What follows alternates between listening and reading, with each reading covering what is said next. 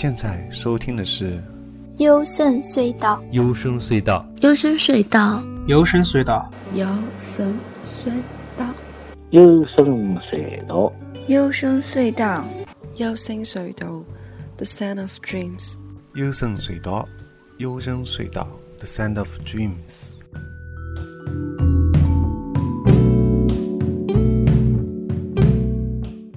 大家好，我是高尔基亚呀，侬现在收听的是幽深隧道呀。嗯，那我们这期节目呢，继续上期节目啊，专题关于唐望做梦的艺术。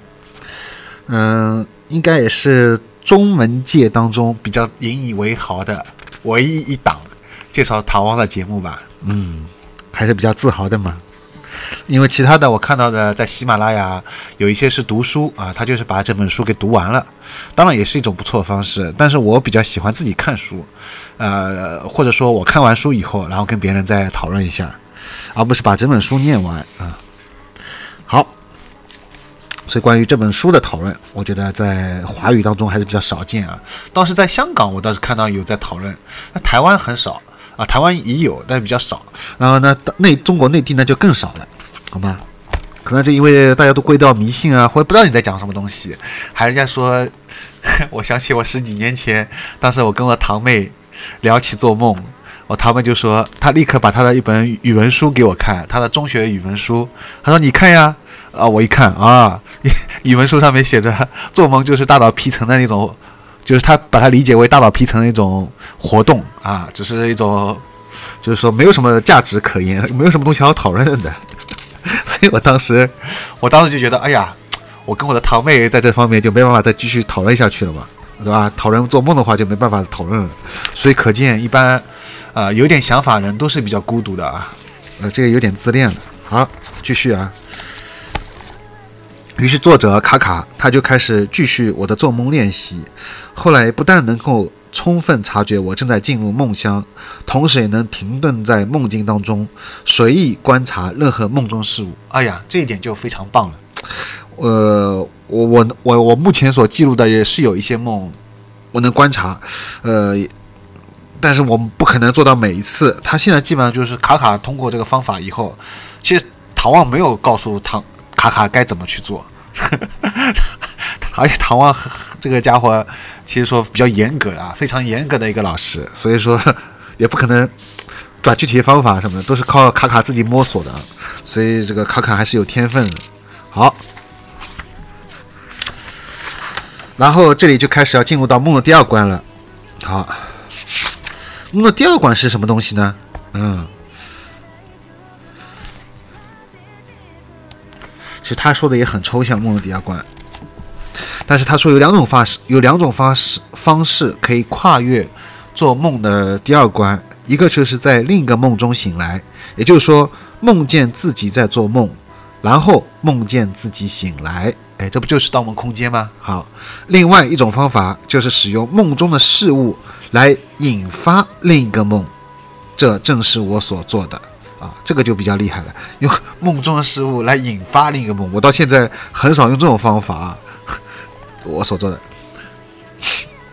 然后唐望呢是没有干涉这个卡卡的，呃，所以后来卡卡证实了他描述的这种两种方式：我或者是梦见我在做梦，然后梦见自己醒来，或者从我梦中可以看到的这个事物呢转移做梦注意力到另一个呃不太可能的一个事物上面。我或者采取第二种方式，一种变奏，就是我注视梦中的任何物体，保持注视，直到它改变形状，然后借着形状的改变，通过使我耳鸣的漩涡，把我拉入到另一个梦中。这第二种方法，我觉得这个对我来说是非常新新奇的，从来没在那个我先前看的这个关于清明梦的这个书当中也没有提到过啊。这个这个是这个是呃非非常特特别的一种方法。如果大家对这个有兴趣的话，可以可以试一下啊。好，然后他后面提到一个细节，就是在后面的练习梦当中，他说，作者卡卡说，我发现自己又再度进入到一种能够思考但无法说话的状态。唐望叫我不要担心。他说我们的言语功能非常脆弱，说不出话来的症状，对于经常进入不寻常知觉的巫师来说是很平常的。然后这里我提醒一下啊、各位听友，大家有没有一种感觉，就是叫鬼压床？这是不是有点像鬼压床呢？哎，你无法说话，但是能够思考，是不是很像啊？这其实就是进入到一种不寻常知觉。因为唐望说，其实不要担心嘛，对吧？这是进入到不寻常知觉的巫师来说是很平常的。当然，我这里只是比较粗粗暴的联系啊，因为他好像没有很很那个详细的谈到这个鬼压床这个，而且鬼压床只有中国这个说法，鬼压床可能国外是另一种说法，对吧？叫睡眠瘫痪，对吧？好，睡醒之后，因唐望的要求，我详细描述了我所看到、所经历的事物。他警告我，不要想靠理性来了解我的经验，并不是因为理性能力不足，而是因为所发生的经过是在理性的范围之外。好了，这句话就是我在第一期做唐望专题时候，我就反复强调过了。在卡卡，你真的去看他的书，他不知道问了多少，他特他是个好奇宝宝，你知道吗？卡卡真的是个好奇宝宝，他不停的向唐望问各种各样的问题，而且他还要很忠实的把这个问的问题和唐望的回答给记录下来。所以唐望有时候很好气，也很好笑。他不希望就是说卡卡用非常理性的这个东西来去想这些问题，然后就是思考这些东西，但是他发现没有办法，卡卡就是喜欢这样。所以他这里他说他警告我不要想靠理性，这已经是他后期写的《做梦艺术》。我现在念的这个《做梦艺术》这本书，已经是他很后面写的这个东西了。他还在还在这样，所以你可想而可想而言之，真的卡卡这个人，他就有点钻我牛角尖也好，或怎么说也好，或者说他是个非常理性的人。总之而总之而言，我觉得如果是一个文科生啊，我们可能粗暴粗暴的来解释，就是说文科生的话，可能会比较擅长比较擅长理解这个这个唐望意思，也比较能更容易进入吧。我我我这么理解啊。当然理文科生也有很多弱项，但相对理科生来说，感觉做这些抽象的事情来说，可能会被更加的更好的理解，而且可能更好的就是说用非理性的态度来去理，就是对对待这些东西。理科生的话，真的是，you know，没办法。好。他接着说：“做梦能够摧毁这种了解世界的感觉，使人变得灵活，而能够进入到其他世界。他把做梦称之为进入不可思议空间的旅程。在这个旅程当中，我们先是知觉所有人类能够知觉的，然后我们的集合点会脱离人类的领域，知觉到不可思议的事物。啊，这句话也是非常棒，我觉得非常棒。”非常棒，不知道大家听完以后觉得是不是非常棒？这句话就是完美的回答了我十多年前，或者说我几十年前这个这个对梦的这个困惑。我也觉得啊，这个梦的这个世界，它是一种不可思议的这种空间啊，它不是一个跟我们这个世界就是说。不一样的，或者说是一个跟我们这个是啊不不不是说不一样，就是说是一种什么大脑皮层活动，我绝对不会。其实弗洛伊德在梦的解析当中已经批判过这个大脑皮层活动了。弗洛伊德他写的梦的解析已经是相对这么多年对梦的研究这些方面的著作，已经是相对来说已经是非常拔高了一个很高的一个一个一个东西了啊！就弗洛伊德是从心理学这个角度去，我觉得他已经。当时我看梦的解析的时候，已经已经觉得哇，这本书就是关于梦的一本圣经啊，对吧？但是再等了十几年，等我进入到中年以后，我终于看了唐望的书以后，我一发现哦，还有一个人比弗洛伊德还要牛逼，比弗洛伊德还要老驴一个你，他居然可以，对吧？对吧？对吧？一一关关闯，像打打游戏一样，一关关闯闯下去，而且他不是从心理学，从这个。更加奇幻或者说更加不可思议的这种角度啊，去去去去解释这个梦的这个东西，所以非常棒，集合点啊什么的啊。然后这里面它里面提到，嗯，为了确保我们注意力的敏锐与确实，我们必须把它们从我们的口腔顶带出来。口腔顶啊，他特别提到我们的口腔顶。那里是所有人类的做梦注意力的储藏地。哎，这个也是个很奇特的观点，大家有没有发现？没，你没有听到？一般我们都说，或者说是什么眉心啊，就什么第三只眼啊，什么松果体啦，啊，什么这里是一个什么人类的一个什么东西啊？但是他这里提到是口腔顶、口腔顶带啊，他说这里是人人类的做梦注意力的储藏地，这个我也是非常新奇的一个观点。梦的使者的特别指示是练习在梦中把舌尖顶在上口腔。嗯，就这样。这里大家看不到，对不对？我做示范，大家也看不到。舌尖顶在上口腔，这这个和在梦中寻找双手一样困难与费时。然而，一旦做到，对做梦注意力的控制会有惊人的效果。哎呀，这个方法第一次听到，看也我也看了一些关于做清明梦的这方面的书啊，从来没有一个作者提到这种方法。真的，而且很奇怪，所以大家以后以后在梦里面，如果你很想做清明梦，至少第一关吧，对吧？第一关梦的第一关，我们前面讲到，你也不要去想什么第二、第三、第四关了，那个我觉得是更难了啊。能做到第一关，我觉得已经非常了不起了。那么首先，那你就去试试看这个方法，把舌尖顶在你的这个这个口腔上口腔啊，大家看看有没有这个效果。如果成功的听友，希望。啊，能在听完节目跟我交流一下，告诉我，或者在我节目下面留言，让更多的人分享你的喜悦，好吗？啊，就是能做清明梦，好吧，在梦中知觉你的梦。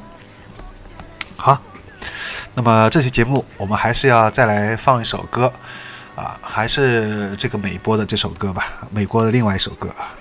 哦，不算了，我想了一想啊，因为我我想还是把这个歌放在节目最后吧。嗯，这样是节目紧凑一点，好吧？还是继续讲下去。第一，他又以三个步骤来突破第二道关口的规则。第一，经过改变梦境的练习，做梦者发现斥候。第二，跟随着斥候，他们进入到另一个真实的宇宙。第三。在那宇宙当中，做梦者靠着他们自己的行动来发现主宰与控制那宇宙的律法。好，这里说到斥候，斥候是什么？我这里先卖个关子，大家可以自己看一下书啊，我这里就不详细解释，好吗？斥候，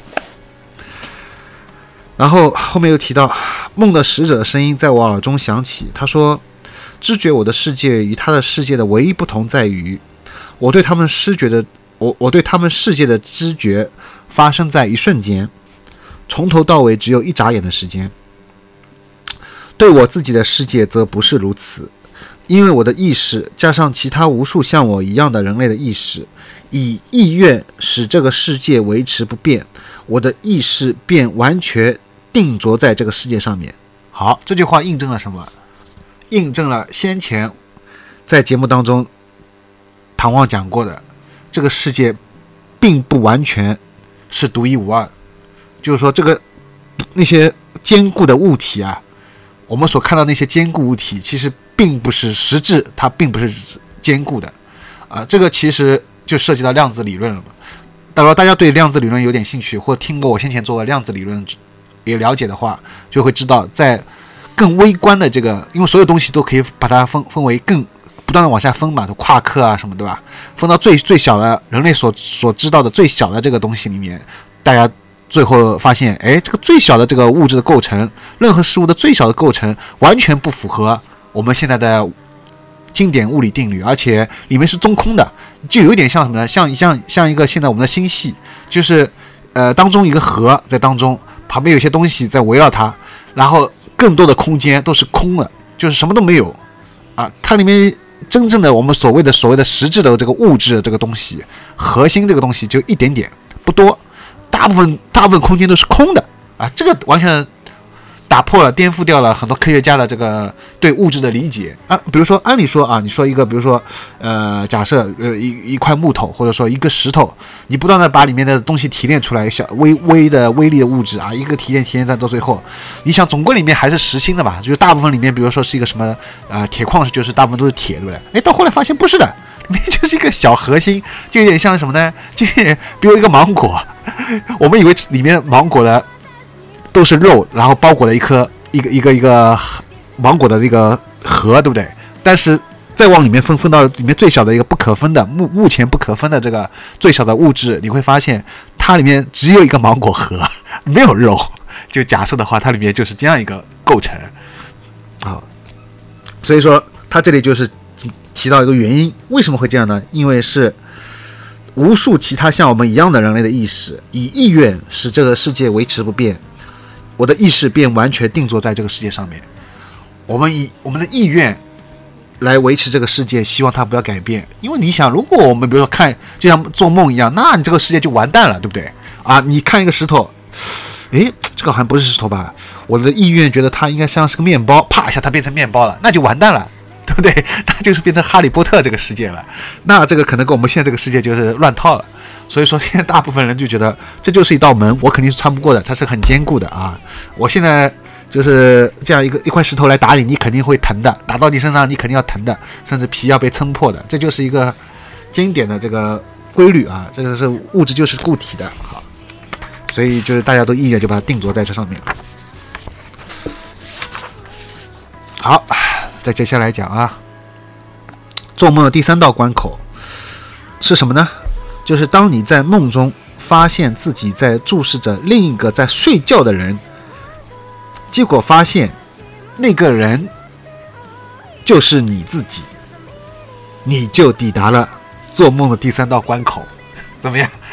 光这一个，我觉得可以写成一篇小说，拍一部电影了吧？很有意思，对不对？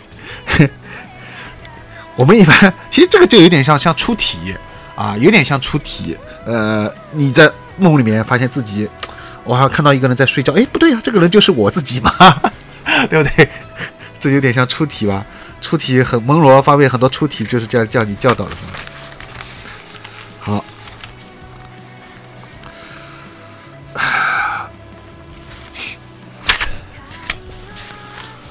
然后他说，在梦的第三关时，要非常谨慎与好奇的观察一切事物，要非常谨慎。啊，在我们第三关时，容易迷失在细节上面，非常谨慎与好奇的观察事物，是表示要克制几乎无法克制的想要投入于细节的诱惑上面。其实还就是先前我们讲过的，不要在一些细节方面啊。我这里仍然可以举我的例子啊。我记得我当时是在以前做过一个清明梦。啊！我在梦里面突然看到有一个雕像，他在跟一群 UFO、跟一群飞碟在打架，然后在旁边还有两道那个像春联或者像一个对联一样的东西，上面用一种非常啊老练的笔法写的一些毛笔字啊。当时我一开始是没有看清楚了，后来我突然想，诶，那上面写的什么字呢？于是我就开始把我的梦中的注意力放在那个到底写了什么字上面。就跟我先前在梦里面飞，看到一些东西，我想看清它，最后我就飞不动一样。那次我之前我，然后我又犯了这种错误，我总是在梦里面连续犯这种错误，所以我当时就看想看那个毛笔字，结果看来看看着看着，我就发现我醒过来了，呃，梦梦梦梦就梦就梦就塌掉了。所以说，真的，大家在做梦的时候一定要注意，非常谨慎啊，不要容易迷失在这些细节上面，大概看看就好了啊，不不不要特别。特别认真仔细去看，那就完蛋，好吗？在接下来的梦中，我完全证实的能量体唯一行动的方式就是漂浮或者滑翔。哎，这个也是很有意思啊！不管是出题或者做清明梦的人，都有这种感受。你在梦中，你感觉走路其实是，如果你做清明梦啊，如果你要走路，感觉倒不是那么的。容易，因为一旦在清，一旦开始你在梦里面织梦以后，你察觉到自己在做梦以后，你会感觉你稍微心里面很有点开心，稍微有点喜悦啊，这股能量一一上来，你自己就开始往上飘啊，这好像是一种就是本能的反应。你在梦里面一旦织梦，就很容易就是飘啊、滑翔啊，这是非常容易的啊。你要正正经经的走路，反倒很难啊，很难。好。在这些梦中，值得注意的是，我的房间从来不像是日常世界一样，而是变成一个巨大空洞的走廊。我的床在遥远的一端，我需要飞翔一段颇为长的距离，才能到达我的身体躺到的床上。啊，这里是非常迷幻、非常奇幻了。呃，而且非常有画面感。就是我们通常发现一个房间嘛，你就算是一个别墅好了，你就算你的卧室再大，那也不可能什么几百平方米嘛，什么。对吧？这几千平方米这种什么一一个卧室，不会不可能有人这样一个卧室吧？对吧？一般不会超过五五十平方米一个卧室吧？对吧？卧室不可能那么大，他这里就很夸张，就感觉这个梦就变成一个巨大空洞的走廊，他的床在遥远的非常远的地方，还要飞，而且飞很长一段时间，很长一段距离才能到达我身体躺到床上，所以这里非常奇幻啊，非常奇幻。这个是卡卡他自己的一些描述。反正它里面记录了很多，很有意思，真的很有意思。他说：“当我抵达时，一种似风的力量会使我漂浮在床上方，像只蜂鸟一般。房间呢，有时候会逐渐消失，只剩下我的身体和床。有时候会，我会经历到一种意志力的完全丧失，我的做梦注意力便会不听使唤，他或者会完全专注于房间中第一个出现的事物，无法决定该何去何从。”这个时候，我会感觉自己无助的从一件事物飘到另一件事物上面。好，他后面还记录了很多啊，反正这个大家可以自己去读了，我就不完全读了。反正就是说，你可以读得津津有味啊。关于读他 做做梦这些体验，我觉得都是很有意思的。然后，它里面就后面就讲到无机生物了。梦里面无机生物是一件非常。对对对，我们有机有机物来说是一个非常恐怖的一个东西，它总是要诱惑你啊，把你永远留在无机生物的这个世界当中，而且它是要让你自愿留在那个地方，而一旦你发自自心内心自愿发出我愿意留在这个无机物世界当中，你永远就不可能再回来了。就通常情况下，大部分就百分之九十点九，你都不可能再回来了啊，这种几率是很小再回到这个现实世界。所以说，他做梦其实并不是一件。安绝对安全事情啊！按照他这个说法，你练到后面，如果看到无机生物的诱惑，那是那是非常恐怖的，而且一般人是很难抵挡。陶望继续说：“但你你知道的，屈服于无机生物的诱惑，并不是故事，而是真实的。”唐望继续说：“但你并不完全了解这种真实的含义啊。”做梦同样是真实的，做梦是一种产生能量状态。你听见我的话，当然也了解我的意思，但你的意识尚未完全掌握这种了解的真正的含义。嗯，我的理，呃，唐望说，就是当我们上次谈话的时候，我的理性强迫我的意识改变状态，在我尚未真正了解我的梦之前，我便回到了正常的意识状态。啊，我的理性甚至暂停了我做梦练习。好。所以说，后面我就不读了啊，留在下期节目再讲了，啊，所以说后面涉及到无机物啊这些这个非常恐怖这些事情啊，大家有兴趣可以来听下期节目好吗？我的微信 G O R G I A S，我们的微信订阅号就是优声搜索优声隧道，可以收到每期节目的关注，欢迎给节目打赏，也欢迎加我为好友进一步讨论。那在节目最后，我们就来听这首歌，美波的 Antonio Blue。